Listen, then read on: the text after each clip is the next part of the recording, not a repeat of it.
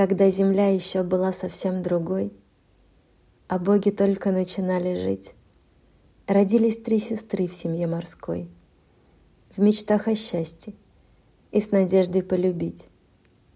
Прекрасны были все, но лишь одна красою выделялась, как звезда.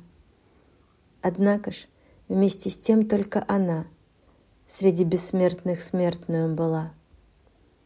Те сестры жили в мире и в любви, и младшую любили больше всех.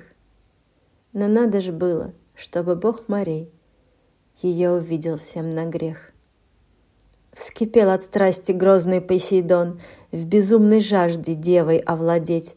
Он не услышал ее слова «нет», Не смог всесильный Бог отказ терпеть. И бросилась Медуза к алтарю, Ища защиты у Паллады и с мольбой. Там и настиг ее, желанием горя, И изнасиловал морской герой. За оскверненный семенем алтарь Разгневалась Афина, но вину на дядю отказалась возлагать, возненавидев девушку одну. «Ах, ты прекрасная родилась! Ну нет, не сможешь больше никого прельщать. Отныне будешь ужас ты внушать и в камень всех живущих превращать».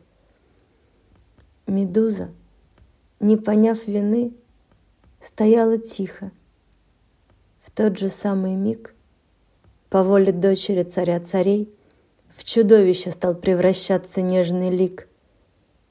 Зашевелились змеи средь волос, своим шипением заглушая стон. Глаза зажглись огнем смертей. Красавица исчезла, словно сон.